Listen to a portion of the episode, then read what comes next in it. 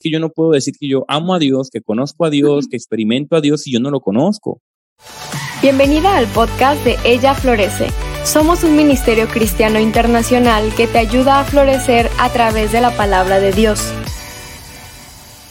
Hola, esta es Alejandra de Ella Florece. Solo quería que supieras que este es un episodio muy especial. Tenemos una anfitriona invitada, Eliana Marcano, quien es parte de Ella Florece. Y ella está entrevistando a un invitado especial sobre un tema muy importante. Adelante, Eliana. Hola chicas, Dios les bendiga, espero estén muy bien. El día de hoy tenemos una entrevista con Jonathan Murcia. Probablemente muchos la conozcan, quizás otros no, pero la verdad es que es una persona que vale la pena seguir tanto en sus redes sociales como en YouTube. Em, bueno, como saben, la temática de la revista este mes va a ser la Biblia y qué mejor que llamar o tener a Murcia en nuestro espacio para hacerle una entrevista. Si bien va a ser algo sencillo, algo tranquilo, algo quizás en lo que va a haber, eh, tratamos de que vaya o tratamos de que haya familiaridad de forma que sea tranquila, no tan profunda la entrevista, pero que pueda llevar esto a una curiosidad en ustedes para que puedan seguirlo y también seguir otras fuentes y empezar a estudiar más la Biblia como siempre le recomendamos. Entonces, Murcia, un placer tenerte. Murcia, Jonathan, un placer tenerte, un placer que estés en nuestro espacio. La verdad es que estoy agradecida. Hola, bueno, Eliana, muchísimas gracias primeramente por tu invitación. Me siento muy honrado de que, de que me tengan en cuenta. No sé si merezca todas esas palabras de, de, de que, bueno, pero el Señor es bueno nos promueve y bueno, un gusto estar acá y esperamos aportar a la iglesia. Eso sí, amo profundamente aportar a la iglesia. Genial. Buenísimo, porque eso es lo que también tratamos nosotras. O sea, es nuestra intención, eh, siempre tratamos de buscar gente que, en la que podamos confiar. Ale Sura es una invitada de mm. la casa, tenemos podcast, también tenemos artículos con ella, gente como Ana Ávila, gente que pueda aportar también mucho dentro de, la iglesia. Y bueno, eh, vamos a arrancar un poquito Tranqui, eh, queremos saber quién eres, quién es Jonathan Murcia, quizás un poco de tu testimonio. Ok, bueno, a veces es un poquito hablar de mí, pero, pero como sí me, llegan a veces varias entrevistas, he armado como mi libreto ya, ¿no? eh, soy Jonathan Murcia, soy profesor, me gusta definirme como profesor, he sido llamado específicamente a eso, a enseñar. Entonces, ya muchos me conocen como la persona que enseña, que habla, que, que tiene estructura para, para, para poder ponernos a pensar críticamente, asignarnos tareas. En mis conversaciones a veces con mis amigos me dicen, ya, ya se te salió el profesor y ya vienes a, a ponernos tarea acá, ¿no? Entonces, sí, soy, soy, yo creo que he sido llamado a servir en el cuerpo de Cristo como profesor, como maestro, y amo profundamente la iglesia. Soy hijo de Dios, primeramente, convertido hace más aproximadamente unos siete años en el Evangelio. crecí en una, en una familia con origen eh, pentecostal carismático trinitario, de esos asentamientos en Colombia eh, de hace 40, 50 años. Eh, vengo de esa familia, vengo con, ese, con esa raíz pentecostal clásica. Entonces, amo profundamente la, la unidad en la diversidad del cuerpo de Cristo. Crecí ahí, pero evidentemente cuando uno pisa la universidad, pisa los colegios, uno comienza a separar, ¿no? Como que mi fe es una cosa, mis creencias son de las cosas de privadas pero el tema técnico, profesional es otra cosa. Entonces uno se aleja un poco, pero cuando comienza uno a hacerse preguntas importantes, lastimosamente yo me la hice muy tarde, pone 23, 24 años, eh, cuando, cuando vi que se me está haciendo de las manos la vida, bueno, el Señor me rescató primeramente y vi que lo que me satisfacía, lo que realmente daba propósito y sentido era la, la existencia de un Dios.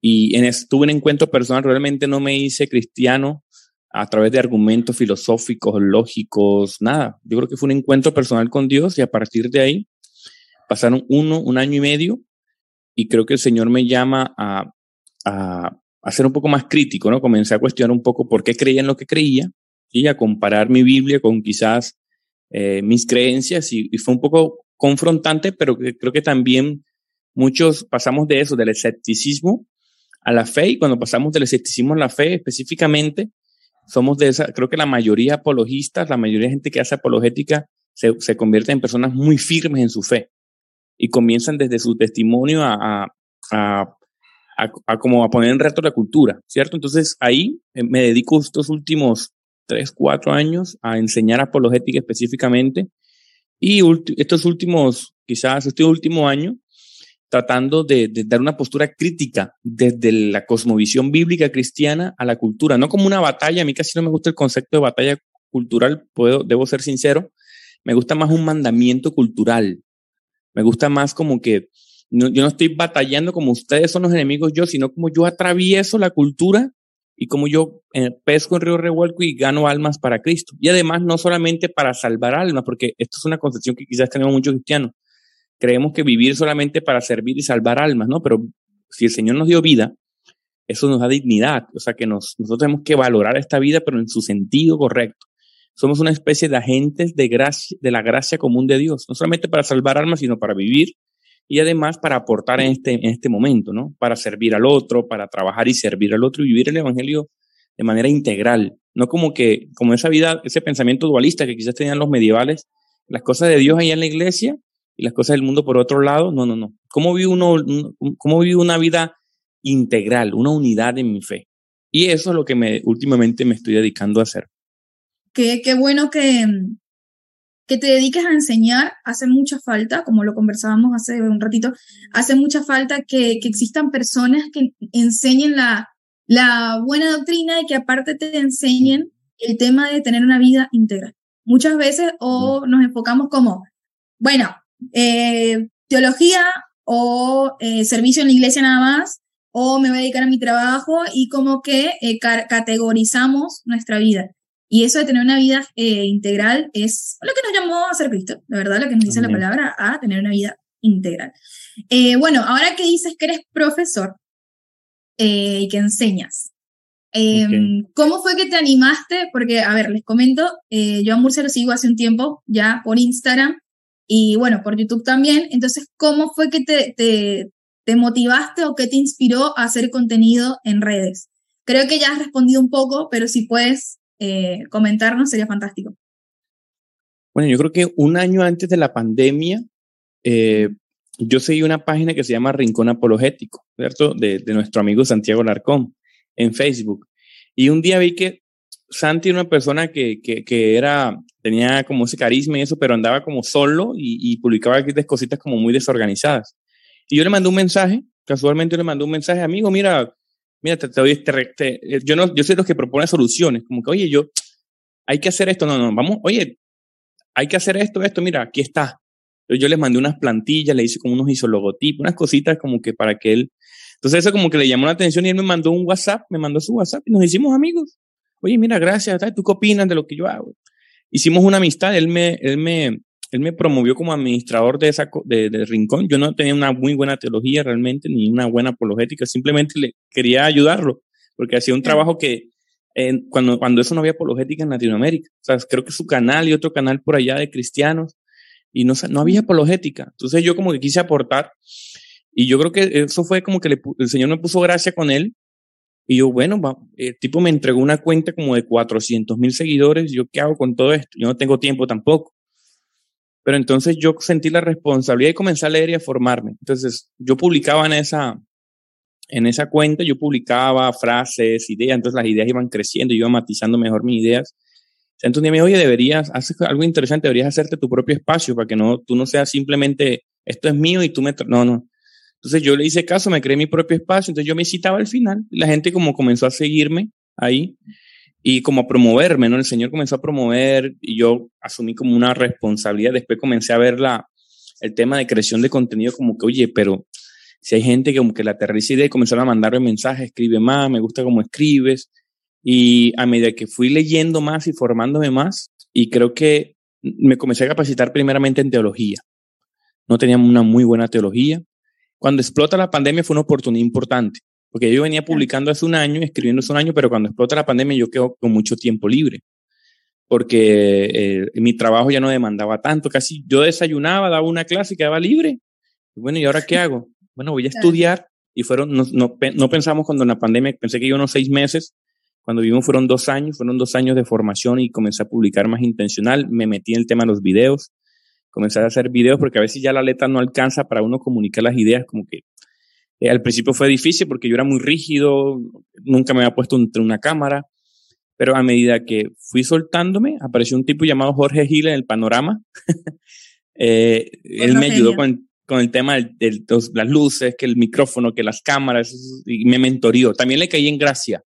Entonces creo que Santi y luego Jorge me dieron como ese empujón y también me aterrizaron muchas ideas erradas que tenía y yo soy como uno de sus discípulos de esos ahí que el Señor promovió, pero yo creo que es pura gracia de Dios que el Señor me, me ha dado y también los recursos porque porque tener micrófonos, plataformas y todo ese asunto también es un poco costoso, pero todo eso el Señor me ha ido acompañando y promoviendo.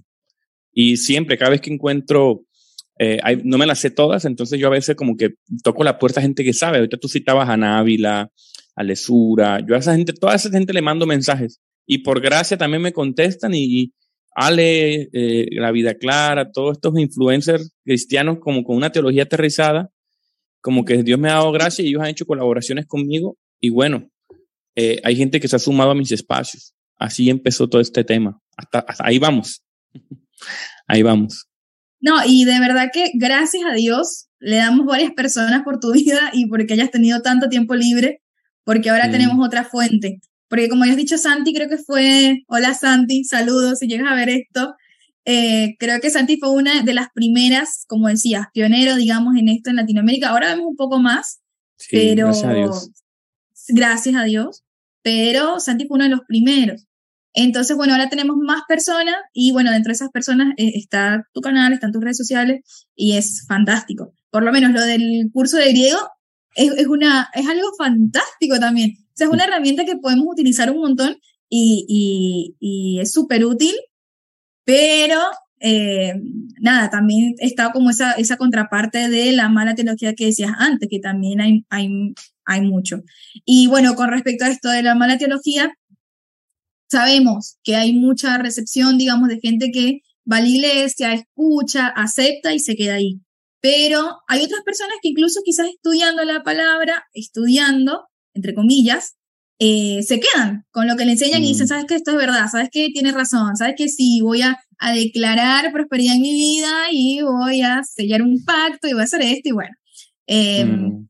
¿Cuál piensas tú que es el error más común de, de, los cristianos al momento de estudiar la palabra? O de decir, bueno, ¿sabes qué? Yo no me voy a quedar con mi pastor, voy a leer y se quedan, o sea, como que le dan la razón al pastor, ¿me entiendes? Tipo, o no al pastor necesariamente, a la persona que les enseñó. Entonces, ¿cuál piensas tú que es el error más común que tenemos los cristianos al momento de estudiar? Al momento de estudiar, bueno, yo creo que nuestro, quizás va a ser un poco rudo, pero quizás nuestro tercermundismo también nos permea. Eh, es muy diferente, por ejemplo, un europeo. Un europeo tiene un pensamiento un poquito más positivista, como más racionalista. Ellos son como más, bueno, porque creo en lo que creo, vivo mis convicciones. También rechazan a Dios, hay unos que lo abrazan, pero nosotros al tener este pensamiento más tercermundista, somos un poquito más limitados a la hora de, de, por qué creer y vivir lo que nosotros creemos. Entonces, esa es una dificultad. Sumándole a eso, eh, esa falta de, de, capacidad, esa falta de, por ejemplo, uno escucha la palabra debatir nuestras ideas, ya uno cree que está peleando, esa inocencia también, eh, nos hace ver estos personajes que parecen ahí con algunas ideas innovadoras, entre comillas, nos hace ver como una especie de, de personas con vista en un mundo de ciegos. O sea, alguien que medio hable, por ejemplo, voy a poner un ejemplo, quizás sin nombres aquí, pero en mi ciudad hay una persona que habla de coaching ontológico, un pastor con un coaching ontológico. Entonces, cuando, si tú raspas un poquito, te das cuenta de que no es malo en el fondo, pero sí conduce a ideas profundamente anticristianas, como es algo que suena innovador, atractivo, intelectual. Claro, para la gente que quizá no tiene una cosmovisión clara bíblica, eso va a sonar algo atractivo. Entonces, caemos en esas masas, ¿no? Esas ideas innovadoras, entre comillas. Y también la falta de nosotros de capacidad técnica, porque, y también no depender del Espíritu Santo. Creemos nosotros que la iglesia latinoamericana, específicamente los, la iglesia pentecostal trinitaria, los carismáticos, que es la, mayoría de iglesias que hay, creemos que dependemos mucho del Espíritu Santo, pero a veces yo creo que estamos que sin saberlo, ¿no? Apegados a una tradición teológica. Entonces, el apegarse a lo que diga mi pastor o lo que siempre me han enseñado y quedarnos ahí también es una pereza intelectual, eh, falta inclusive de, de, de, una cosmovisión bíblica y depender del Espíritu Santo, que el Espíritu Santo me pueda guiar me pueda enseñar. Entonces, a la hora de ir al texto, ya yo voy con presuposiciones, con lo que el pastor me enseñó o con una teología ya sistematizada que me viene enseñando hace años. Y no entendemos que uno tiene que tratar de ir al texto, entender que nuestra fe no es una fe nueva, es una fe de dos mil años. Y el Señor ha levantado maestros para explicarnos la escritura también. Entonces, queriéndolo no, siempre tenemos como una tradición que nos enseña.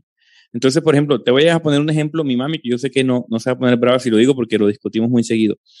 Mi mami a veces tiene muchas ideas de declarar, de decretar. Ya yo traduzco. Esta es una cosa también para que tengamos un poco de humildad, porque nosotros también tenemos que entender el contexto en el que estamos. Entonces, mi mamá me dice, yo declaro, yo declaro que esa, esa gripa que usted tiene, hijo, se va en el nombre del Señor Jesús por, el, por las llagas de Cristo y el, por el poder de la sangre de Cristo. ¿Qué hago yo? O sea, yo, yo tengo que entender que yo tengo que poner un traductor a eso. Primero, amén, porque es palabra sagrada para mí, porque es mi, en mi amor profundo. Pero yo tengo que poner un, un translator a eso. O sea, yo le digo, bueno, ella dice, la intención es que ella confíe en el Señor, porque no hay personas que más confíen en el Señor que esas mujeres pentecostales. O sea, ella confía en el Señor y está hablando de lo que, de su fe y está comunicando su fe como la entiende. Pero nosotros que tenemos quizás otras habilidades, que somos parte del cuerpo, tenemos que también ayudar al cuerpo a entender y aclarar esas ideas. Entonces, ¿yo qué traduzco de lo que mi mamá dice cuando declara? Bueno, ella está orando por mí, está intercediendo por mí ante el Padre, está con una, buena intención, pero quizás con, ideas muy claras teológicas de que quiere sanidad para mí, ¿verdad? ¿Qué tiene que hacer, qué tenemos que hacer nosotros los jóvenes? Bueno, tener primeramente humildad, pues, de entender eso y tratar de comunicar las ideas que son. Bueno, ¿qué dice la Biblia en cuanto a ese tema de sanidad? Es claro que el Señor puede orar por mí. Quizás el tema de la sangre de Cristo, yo la puedo traducir como que, bueno, invoca al Señor, está confiando en el Señor y listo. Y yo, lo, yo, no, voy, yo no voy a comunicar ese mismo, ese, quizás ese mismo error semántico. Yo lo comunico más como un error semántico, más que un error del corazón. Alguien me preguntaba, ¿ahí puede estar gente genuinamente engañada? ¿Cómo yo le saco a mi mamá esa idea de que quizás invocar la sangre de Cristo no es algo bíblico, no es algo sagrado, que es algo tradicional? No se la puedo sacar. O sea, quizás ella va a ir al, al, a los brazos de papá, sí.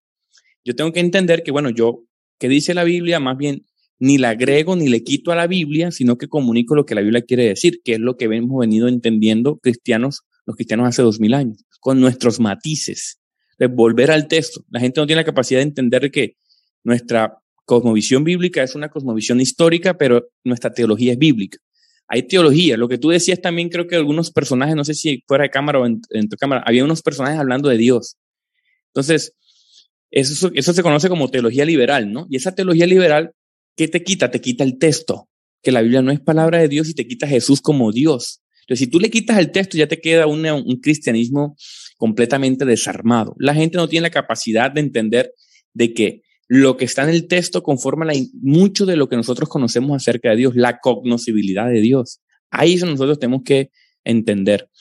Eh, que no es de tradición, no es lo que yo crea, sino lo que dice la escritura, porque yo puedo estar creyendo y viviendo un evangelio o viviendo una, una fe eh, que es profundamente anticristiana inclusive, una especie de, gnosticismo, más o menos por ahí. Texto en su contexto, lo más importante. De hecho, ese es el propósito del curso de griego que hablaba ahorita cómo entender el texto, cómo, cómo entender de que hay un idioma original, que hay una traslación, que hay que comunicar, que hay que tener varias versiones, y cómo yo entiendo realmente lo que es mi fe, una teología bíblica específicamente.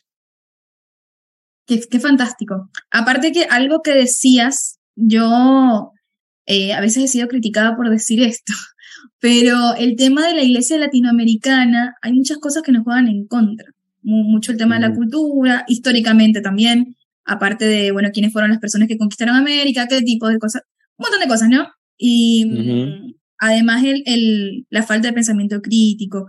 Entonces, em, así como está tu mamá, están muchas personas, muchas personas mm. que tengo familiares también que están más o menos en esa, en esa misma línea, pero esas personas cuando van a orar por ti lo hacen con un amor y de verdad que interceden o mm. sea, de, horas. No estamos hablando de, dos, tres minutos, interceden horas, con amor, lágrimas.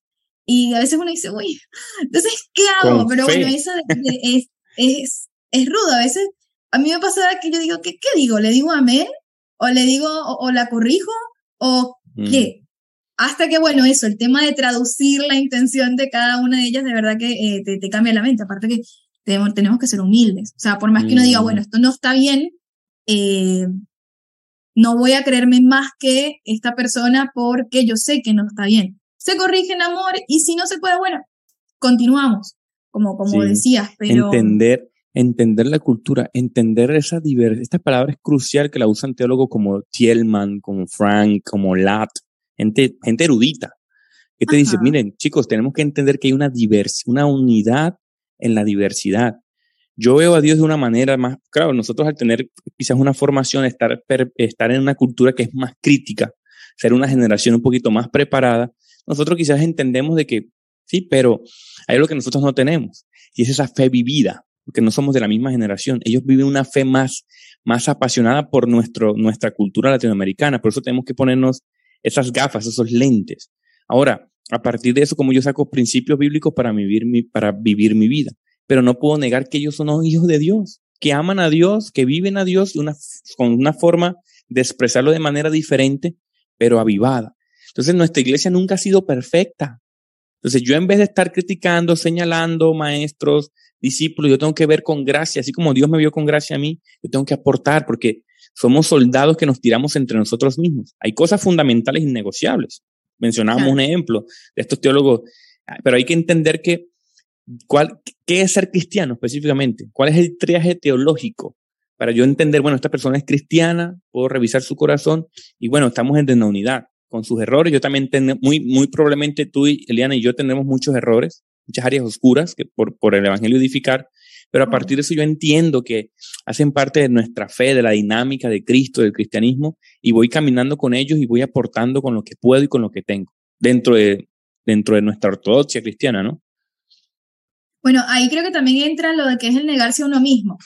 O sea, incluso dentro de la iglesia, ¿no? Ese mm. querer, bueno, eh, voy a corregirlo porque está mal, o el tibio de fulano de tal, como dices, ¿no? Hay cosas que son innegociables y hay cosas que sabemos que se tienen que corregir eh, dentro de la iglesia sabemos que hay cosas que hay que modificar, sabemos que hay cosas que si se está desviando, si sabemos que no está yendo por una doctrina correcta, bueno, hay que corregirlas, pero eh, a veces ese, ese ego que tiene el ser humano de forma natural, a veces resurge, incluso en estas cosas, y bueno, también hay que tratar eso de, de negarse a uno mismo, negar el deseo de, de creerme mejor que el otro, de decir, bueno, te voy a corregir porque estás mal y esto y esto, ajá, pero, y yo, cómo estás tú, mm. cómo estamos todos. Es, lo, estoy corrigiendo por amor, porque de verdad quiero que esa persona crezca y quiero que esa persona se acerque más a Cristo, o lo estoy corrigiendo porque eh, yo estoy bien y él no, o yo estoy bien y ella no. Entonces, eso creo que es bastante importante. Y bueno, con, con respecto a, estabas mencionando ciertos teólogos estabas mencionando algunas personas que, que pudiéramos seguir. Em, ¿Qué predicadores barra teólogos barra maestros no nos pueden faltar a nosotros para escuchar. Si bien, ojo, o sea, no es que todos sean perfectos, si bien hay personas que hay que escucharlas y siempre uno tiene que filtrar, pero ¿qué personas me recomendarías, por lo menos a mí, Eliana? Mira, eh, te recomiendo a fulano de tal. Tienes que escuchar a o tienes que leer a. ¿Qué personas nos pudieras recomendar para nosotros? Sería genial.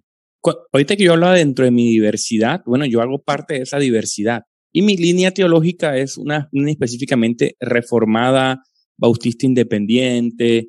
Yo tengo esa línea, ¿no? Esa línea reformada específicamente, sin invalidar, yo también leo pentecostales clásicos, pero yo creo que para escuchar hoy en día, creo que lo que los que mejor lo están haciendo son estos bautistas independientes, como Miguel Núñez, este es un predicador que sí o sí hay que leer. Todas las denominaciones deberían de leer sus literatura y escuchar sus prédicas temáticas. Eh, creo que el mejor predicador para mí es positivo en habla hispana creo que es este hombre que se llama Sugel Michelén. Me parece que es el mejor predicador expositivo que hay en Latinoamérica. Eh, ¿De qué más? Me parece que hay un tipo que no es muy famoso, muy conocido, pero es una especie de híbrido. Él es como una especie de pentecostal reformado, un híbrido muy interesante. Se llama José Lo Mercado es muy famoso, pero es un tipo interesantísimo. Defiende el continuismo, los dones del Espíritu Santo, pero además tiene una teología muy bíblica. Entonces él lo invitan los reformados, lo invitan los pentecostales. Está por aquí, está aquí para allá. Tiene que ver con denominación. O sea, cuando es reformado con los reformados, cuando es pentecostal con los pentecostales, cuando es bautista con los bautistas. Y, y, y, es muy, muy centradillo. Eh, creo que esos tres en Latinoamérica, Otto, Otto, Otto Sánchez, creo que esos son cuatro referentes que quizás por ahí, y ellos pueden ir recomendando y por ahí uno empieza.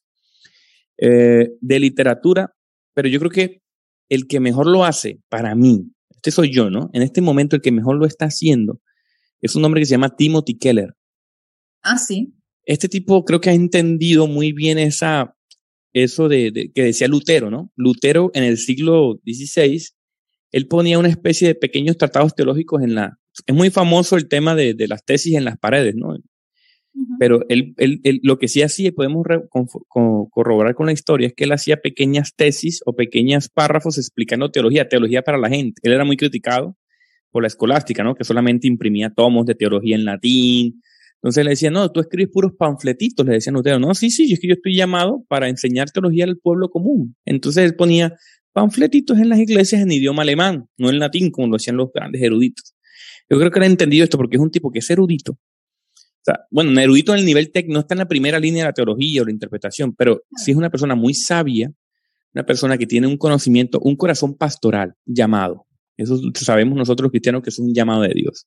Un llamado pastoral, tiene un corazón muy pastoral, tiene una preparación de primera línea en universidades americanas. Él es una especie de presbiteriano híbrido también, como un presbiteriano eh, medio, medio, medio bautista, medio, medio, no, no, no diría pentecostal porque sí es bastante de esa línea eh, reformada, pero él tiene un corazón que yo creo que hasta un ateo que lo lea eh, siente el corazón de ese hombre. Entonces él, él trae de lo erudito al lenguaje llano eh, contemporáneo. Bueno, él tiene un contexto americano, quizás no aplica todo, pero sí hay muchos principios teológicos. Entonces él, por ejemplo, él, en, una, en un libro, en una predicación, te hace un estudio de palabra para entender el contexto original, por ejemplo, de libros como Esther, de Lea. Y hay una predicación que hizo por ahí en 2004, que yo le escucho muy seguido, mi hermana también le escucha muy seguido. Lástima que su contenido, todo es, mucho, mucho de su contenido está en inglés, pero lo poquito que tenemos en español es muy bueno. Libros como Encuentros con Jesús, el estudio de Gálatas, el estudio de Romanos en literatura. Eh, él hace mucha apologética como es razonable creer en Dios, fe lógica. Su literatura es muy buena sobre el matrimonio. Tiene un paquetico de oración, de un libro que me impactó profundamente sobre el trabajo, un libro también sobre eh, un libro que se llama, creo que el, que más me gusta es Encuentros con Jesús, porque él hace como una especie de comentario bíblico del libro de Juan, entonces te presenta a Jesús, a un escéptico, a una persona que, es muy religiosa, a una persona que es muy liberal. Tiene un matiz para escribir buenísimo. Creo que es el, el, que, bueno, lastimosamente en este momento él está enfermo, está en fase 4, creo, de, de, de, de cáncer, es solamente la misericordia de Dios lo puede salvar, pero lo que está escribiendo, lo que está haciendo es lo que hizo, ya él, ya él se puede retirar a recibir su, su corona de justicia, como dice la escritura. Qué lindo es poder llegar a eso. O sea, un comentario totalmente aparte. El tema de mm. que cuando muere, saber que, que las cuentas que uno les va, o sea, estar quizás no satisfecho porque uno siempre quiere hacer más y servir más. Sí. Pero que cuando uno vaya a rendirle cuentas a Dios, eh, rinda buenas cuentas. O sea, no tipo estuve solamente sentada en la iglesia o no estuve solamente escuchando al pastor, sino que hice. O sea, que, que, lindo, de verdad que eh, nada. Amén. Dejar un legado, ¿no? De lo que el Señor, bueno, creemos que vivimos para siempre, pero también decir, oye, mira, yo alcancé a hacer eso, eso un poco allá. Pude inspirar a muchos. El Señor me usó para inspirar a muchos. Es maravilloso. Totalmente, totalmente. Y los, y los clásicos, ¿no? Hay que leer a los clásicos. Sí, es Lewis, Francis Schaeffer. Hay alguien que me está, wow, no puedo terminar, qué pena te interrumpo, pero no puedo citar a alguien que me tiene profundamente impactado, que es esta chica Nancy Piercy. Bueno, este, este espacio lo siguen muchas mujeres. Nancy Piercy tiene un libro que se llama Verdad Total. Si yo hubiese empezado desde cero, ojalá me hubiese empezado por ese libro de teología, porque ese libro es de cosmovisión específicamente. Ese libro es buenísimo. Nancy Piercy y Francis Schaeffer, que fue su maestro, creo que hicieron aportes interesantes de una línea de la apologética. Muy buena. Bueno, ahora que estamos con, con, esto del tema de, de... Se me olvidó la palabra. Bueno, ahí está, lo volví, se me había ido el hilo. Ahora que estamos con esto de, de, bueno, de predicadores, de autores, de todas estas cosas, ¿no? Eh, a veces no, nos han preguntado, o a mí particularmente me han preguntado, si ya con eh, la Biblia es suficiente. A ver, cuando decimos, bueno, la Biblia se interpreta a sí misma, o tenemos la palabra. ¿Crees que, o recomiendas que? Bueno, ya en, realidad creo que es caer más sobre lo mismo, pero eh, ¿ves vital o necesario utilizar otros recursos además de la Biblia. Digo, mm. diccionarios, eh, libros con, de contexto, cultura hebrea, cultura griega, eh, ¿cómo, ¿cómo, lo ves? O cómo empezar. Okay. si decimos, bueno, sí, decimos, bueno, sí, es necesario porque ya lo hemos venido comentando, que está bueno utilizar otros recursos, está bueno para poder entender cosas que solos no entendemos. Pero ahora, ¿cómo yo empiezo con eso? Muy buena pregunta, ¿sabes? Yo creo que, por ejemplo, mucha gente que me sigue sabe que yo hago apologética, pero cuando yo hice apologética yo estaba tocando temas que yo no tenía ni idea. Yo tenía que tener una base teológica. La apologética es defender la razón, la fe a través de la razón y argumentos y eso. Entonces, si yo no sé qué estoy defendiendo, voy a estar repitiendo argumentos que no conozco. Entonces yo hice una pausa y comencé a estudiar teología. Mis primeros libros de teología básica, muy por encimita, así como un pincelazo, que recomiendo yo, es un libro, bueno, antes de eso es necesario, porque si no es prepotencia decir que yo no, que yo no solamente amé la Biblia, porque es que la Biblia tenemos que entender que es un libro muy difícil de leer. Uno para entender realmente lo que dice la Biblia tiene que ser un erudito, conocer idiomas originales, tener conocimiento de la cultura del primer siglo, si uno no puede estar interpretando un montón de cosas. Menos mal que tenemos dos mil años de debates, de historia, eh, de sínodos, eh, un cisma importantísimo en la reforma. Tenemos que entender que hay una tradición de dos mil años ya se sistematizó información. Esta palabra es importante. Entonces nosotros tenemos ya una especie de, de doctrinas fundamentales ya innegociables. ¿cierto? Alguien lo distingue como un triaje teológico. Para hablar de ese tema, si alguien ya está un poquito madurito y me está escuchando, hay un libro que se llama Escoge tus batallas. Él habla del triaje teológico, qué es ser qué es realmente un cristiano, cómo se conformó eso y cómo, cómo se ve en la realidad. Un libro muy práctico. Pero eh, entender primeramente, por ejemplo, yo le pregunto a la gente, ¿qué son los ángeles? ¿Qué significa la expiación de Cristo? ¿Qué significa la cognoscibilidad de Dios? ¿Por qué el canon? ¿Por qué la Biblia está conformada como está conformada? Eh, ¿De dónde nosotros sacamos que hay un infierno, un cielo? ¿Qué significa que Jesucristo murió en la cruz? ¿Qué es la Trinidad? Entonces, tú haces esas preguntas dentro de una iglesia local cristiana, gente que tiene 20, 30 años y quizás son respuestas como que, ah, porque a mí me lo enseña, así, dice la Biblia. ¿Y dónde? No, no, no sé, pero... pero lo dice. Sí, sí, sí. Y, y bueno, y no es necesario, no todo el mundo tiene que estar capacitado para ser un, un teólogo a nivel técnico, pero ¿qué si deberíamos dar razones? Porque la Biblia lo demanda, ¿no? Dar razones de la esperanza que hay en nosotros.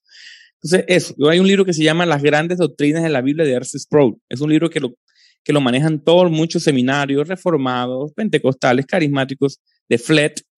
Eh, y él tiene muchos videos en YouTube explicando las doctrinas, la, la, la cognoscibilidad de Dios, la voluntad de Dios, decretiva, toda la teología básica. Eso creo que es lo mejor para uno empezar a, a, aterrizar las ideas que nosotros tenemos acerca de Dios. Una, algo importante para estudiar son los atributos de Dios, porque es que yo no puedo decir que yo amo a Dios, que conozco a Dios, que experimento a Dios si yo no lo conozco. O sea, primeramente entiendo que Dios es santo, que Dios es omnipotente. Yo creo que fue lo más impactante para mí en mis inicios de estudio. Yo decía, ah, que Dios es así. Porque a veces nosotros creemos inclusive, y mira cómo permea el no conocer a Dios. A veces yo hago cosas que creo que Dios no me está viendo, porque yo no conozco a Dios. A veces yo vivo una vida doble porque yo no conozco a mi Dios. Dios está aquí adentro, se supone. Yo a veces no conozco ese tipo de cosas, esas nociones básicas de mi Dios. Eso es importante, la teología es muy importante. Empezar por las doctrinas básicas, eso es innegociable. Herramientas que yo recomiendo también una buena Biblia de estudio. Este, también recomiendo yo uno, un, un, buen, un software o un, un comentario bíblico decente. O sea, un comentario bíblico ya sea general o un comentario ya por libro, un poquito más costoso por libro de manera técnica, pero comentario bíblico porque a veces uno lee, ¿no te pasa? A mí me pasa todavía. Yo a veces leo un texto y como, ¿qué quiso decir Jesús aquí? Sí. Entonces, yo debería depender ya de alguien que tenga esa respuesta. Yo voy a un comentario bíblico, ah, alguien que ya comentó ese pasaje, ah, la interpretación es esta, esta, por el contexto, los judíos pensaban. Hay una frase que nunca se me olvidó, es que cuelan el mosquito y se tragan el camello. yo, pero ¿por qué Jesús dijo eso? ¿Qué significa eso? No tenía ni idea. Claro, cuando vi el comentario bíblico, ah, ya sé qué quiso decir. Ah, que era para los hipócritas. Ah, entendí el contexto, claro. Ahí conozco yo mejor qué está diciendo Dios. Una buena Biblia, un buen comentario bíblico es fundamental. Ya de manera que yo quiero profundizar, ya yo puedo, ya puedo comentar, comprar comentarios exegéticos, comentar a, a, comprar un poco más libros de la cultura, si ya yo quiero aportar a la academia, si yo quiero escribir de manera técnica, ¿cierto? A, a eh, y bueno, si ya yo quiero ser un, una persona que quiera aportar profundamente a la iglesia como maestro, enseñar, que te invitan a otros países y eso, bueno, ya tocaría formarte en una maestría en teología como mínimo, en un buen seminario con un buen renombre y claro, el Señor te va promoviendo todas esas cosas. El Señor, el Señor ve, porque es que es eso, el Señor nos ve, ve nuestros esfuerzos. Si nosotros queremos ver que el Señor nos promueve cuando estemos listos nos promueve, el Señor no nos va a poner en un lugar en el que no estamos preparados. Por muy necio que seamos el Señor, no te va a poner donde, en su iglesia no te va a poner a servir si no estás capacitado. Entonces, capacitemos que el Señor nos va promoviendo. Confiemos en el Espíritu Santo. No confiamos en Él a veces, ¿cierto? Claro. ¿Sabes que eso me lleva a, a que mm, si bien hay mucho material y ahora es como que ahora nosotros tenemos más oportunidad que ponte pastores o maestros hace 50, 60 años, mm. ¿no? Que dependían de ir, no sé, a una biblioteca o simplemente no tienen internet. Nosotros venimos, buscamos comentario bíblico, un software como, no sé, como el de Logos, o por ejemplo, es cuando viene el, el, barco, viste, de Logos que pasa por los países, eso es algo que no sé, no lo teníamos nosotros, o por lo menos mis padres eh, no, no lo vieron, por decirte algo, que son otra generación. Entonces, esto es algo que nosotros deberíamos aprovechar y deberíamos tener. A veces gastamos el dinero en otras tonterías, a veces no nos sabemos administrar mm. y gastamos en tonterías. porque no decir, bueno, sabes qué? En vez de comprarme una tontería más, ahorro un poco más y me compro una buena Biblia de estudio? Porque hay cosas tan, tan básicas, o sea, que o repetimos, ¿no? Como lo de eh, si están dos o tres reunidos en mi nombre, ahí estoy yo y se mm. repite con el mismo contexto, con el mismo contexto cuando tú buscas, no, no se usa como tendría que usarse. Entonces, eso está, está buenísimo. De verdad que, eh, Jonathan, no sé cómo haces para tener tanta capacidad de almacenamiento en tu cerebro. De verdad que te, lo, te lo aplaudo para saber todos los nombres, todas estas cosas. De verdad que muchas gracias y sé que las personas que lo, lo están escuchando y que lo van a leer en la revista también les va a servir un montón. Y de hecho, esta quizás se está logrando mi intención, que era esto. Era lograr este tipo de conversatorio y lograr que la gente eh, o la, la mayoría son chicas, pero también, como te digo, hay muchos hombres que la leen y nada, el público al que se le llegue, que puedan entender que hay que ir más allá, que hay que tener un estudio, que hay que profundizar y que estamos llamados a dar razones, a defender lo que, lo que hemos em, aprendido. Y bueno, además de todas estas cosas, como para no alargar más, de verdad que a mí me encantaría hacerte 800 mil preguntas, pero eh, para no alargar más el tema de la entrevista, ¿qué eh, recomendación barra mensaje barra consejo le darías a las personas que hoy están leyéndote o que te están escuchando? Si bien sabemos, bueno, comprarse recursos, estudiar más y tener una vida integral, ¿cómo, eh, qué otra cosa nos pudieras decir? O en resumen, lo que, lo que quieres decirnos a los que te leen. si, me, si me permitieran decirme que hemos hablado de literatura, Biblia, cosmovisión, batallas culturales, maestros, ¿cierto? Forma de hacer, métodos. Yo creo que si me permiten, a los cristianos que me vayan a escuchar o, vayan a leer más específicamente, yo creo que siempre depender de los medios de gracia. Esto es importantísimo. Muchos me preguntan, ¿de dónde sacas ánimo? ¿De dónde sacas tiempo? ¿De dónde sacas dinero? ¿De dónde, cómo aguantas los comentarios negativos? ¿Cómo aguantas, por ejemplo, tantos, a veces tantos aplausos? ¿Cómo, cómo haces? Para soportar toda esta presión, ¿verdad? Y yo creo que yo no fuese nada si no tuviese una relación personal con Dios. Esto, esto es crucial, esto es innegociable vivir a través de los medios de gracia. Voy a ser un poco más explícito. Mira, eh, el Señor estableció la oración como una comunicación a través de la persona de Jesús al vencer la muerte. Nosotros tenemos una comunicación directa. Piensa en esto. Son simplemente cerrar los ojos, invocar al Señor, tenemos una comunicación gracias al sacrificio en la cruz con el Padre a través del poder del Espíritu Santo. Y nosotros cuando oramos, no oramos un ser por allá, etéreo, lejos, no, no, no. Oramos y hablamos con una persona.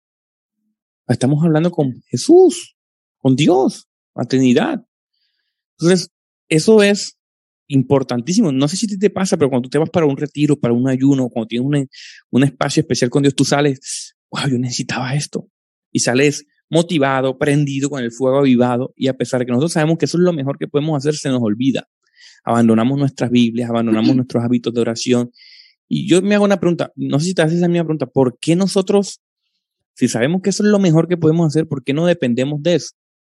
Es un algo con lo que luchamos nosotros. Bueno, Pablo nos advirtió, nuestra naturaleza caída. No es que seamos malos, pero tenemos una tendencia a lo malo. Somos buenos porque somos creación de Dios, pero tenemos una naturaleza distorsionada. Y a pesar de nacer de nuevo, tenemos fragmentos de nuestra naturaleza caída que nos luchamos con la carne específicamente, ¿cierto? ¿Qué nos librará? Decía el apóstol Pablo en Romanos 8. Bueno, el poder del Espíritu Santo. Entonces yo creo que, hermanos, la oración es crucial. Traten de volver a la oración, de crear hábitos de oración, si dependiese de nosotros. También pidamos a Dios que nos ayude a orar. Miren, esto parece loco, pero pidámoslo a Dios que nos ayude a hablar, que nos dé más ganas de hablar con Él. Esto fue para mí de, revelador cuando yo leí Juan 3. Cuando yo a esa conversación con Nicodemo, eso fue impactante para mí. Nicodemo, yo me siento como un medio Nicodemo, porque a mí me gusta la ley. Yo creo que yo fuese un, yo hubiese sido un fariseo. Yo creo que inclusive yo le he puesto, yo le hubiese puesto un clavo a Jesús en este momento. ¿Por qué? Porque yo, a mí me encanta la religiosidad, me encantan los hábitos, me encanta la liturgia, todo eso a mí me gusta. Entonces, Jesús decía, no, no, no, es que no puedes ver el reino del Señor si no naces de nuevo. Y dice más adelante una sentencia profunda que dice, yo soy la luz del mundo y yo vine aquí, pero la gente permanece en las tinieblas por el miedo a que sus pecados sean reflejados. Yo ah, ya entendí por qué a mí no me gusta buscar la luz, es mi caída. Por eso no nos gusta, por eso tenemos que luchar con volver al Señor, volver a la fuente. Por eso tú ves muchos maestros que empiezan bien, que el Señor los promueve y cuando tú estás por allá, se caen, se desvían, se distorsionan. Yo creo que si uno raspa y averigua e investiga bien, se da cuenta de que es su relación con Dios que Y mira, por eso hay veces que vuelven y se levantan y vuelven y se caen. Yo creo que ahí está el secreto. Y, resumo con esto, si me permiten darles un consejo, no abandonen la oración. Tenemos, los cristianos nunca hemos tenido la Biblia, son los últimos, los últimos 500, 400 años aproximadamente. Pero ahora sí tenemos la Biblia. Podemos conocer a Dios, podemos interpretar la Biblia. Algo importante que se ha perdido ahora después de la, de la, de la pandemia es otro medio de gracia. Estos son los medios, eh, eh, los medios de gracia personales, no individuales. La Biblia, la oración, el ayuno. Hay unos medios de gracia corporativos, la iglesia local, mis amistades cristianas, pertenecer a una denominación, a una iglesia, servir. Esos son medios que a, mí me pasa, hermana, me pasó mucho hace como, antes, un poquito antes de la pandemia, que yo estaba frío, frío, frío, frío. O sea, yo estaba apagado, me sentía desanimado, solo. Mi yo me sentí, yo me sentía como, como, como, como abandonando la fe, pero yo podía sentir el amor de mis hermanos, la oración. Yo sentía la oración, no te lo puedo explicar porque es algo sale de las manos, pero yo sentía la oración de mis hermanos, las llamadas. O sea, sin la iglesia, yo creo que el Señor usó la iglesia, ¿para dónde va? Venga para acá. Entonces, eso lo desaprovechamos. La iglesia me va puliendo mi carácter. Oye, dijiste algo en tal video, dijiste algo en tal comentario, hermano, yo creo que te portaste mal. No gusta, te va, te va rabia, pero te pule. Dice, ah, pero es que la verdad es que sí, hay algo que yo no puedo ver. ¿Cierto? El Señor nos diseñó, mira, sí, me gusta esta analogía, con 180 grados de visión. ¿verdad? Pero por más que yo gire, yo siempre voy a tener 180 grados de visión ciega, que el hermano sí lo puede ver, que mi pastor lo puede ver, que la consejería bíblica, el que me está pastoreando, cuando el Señor me habla a través de la prédica dominical, ¿cierto? Yo, yo, cuando voy a la iglesia, yo no voy a, a, esperar un curso exegético, un estudio de palabras, no, no, yo, yo ya pago mi switch de hermeneuta bíblico o teólogo, yo escucho la voz de mi pastor. Y qué curioso que lo que yo estoy leyendo con libros estoy leyendo en mi Biblia, lo que está diciendo mi pastor va en armonía. ¿Me entiendes? Entonces, los jóvenes, creo que esta generación está como permeada tanto como por esa visión naturalista, como que a veces llegamos al punto de, de, no vivir una vida, una vida espiritual, porque queremos razonar todo, queremos explicar de manera natural todo, y tenemos que entender que la fe es eso, es fe. Es entender que hay cosas que se nos escapan de las manos y que dependemos de Dios. Y mejor, mientras más dependemos de Dios y menos de nuestras capacidades, muchísimo mejor. Con eso concluyo, mi querida. Fantástico. El tema de la oración, fantástica. En la iglesia, con otras personas que nosotros nos vamos edificando, con otras personas que nosotros nos vamos moldeando. Y eso de verdad que me, me, gustó mucho que lo hayas dicho, en serio. Murcia, de verdad, muchísimas gracias. Murcia, perdón, mi papá es profesor, entonces como que siempre con el apellido tenía, Perdón. Jonathan, muchas gracias por el espacio, muchas gracias por tu tiempo. Sé que eres una persona ocupada y de verdad que me hayas brindado este espacio, es fantástico. Es, yo particularmente te digo que me llevo un montón y sé que las personas que lo van a leer, que lo van a escuchar, que lo van a ver, también va a ser de bendición. Así que te agradezco un montón que, bueno, voy a dejar tus redes sociales en la revista y si lo publicamos lo voy a dejar también en el, en el, en el video para que la gente te pueda seguir y también pueda ver que también tienes muchísimos recursos que nos pueden ayudar a todos nosotros para seguir creciendo en gracia. Gloria a Dios. Bueno, gracias querida por tu invitación y nos vemos en una siguiente oportunidad. Gracias por unirte a nosotras. Nos encantaría saber de ti.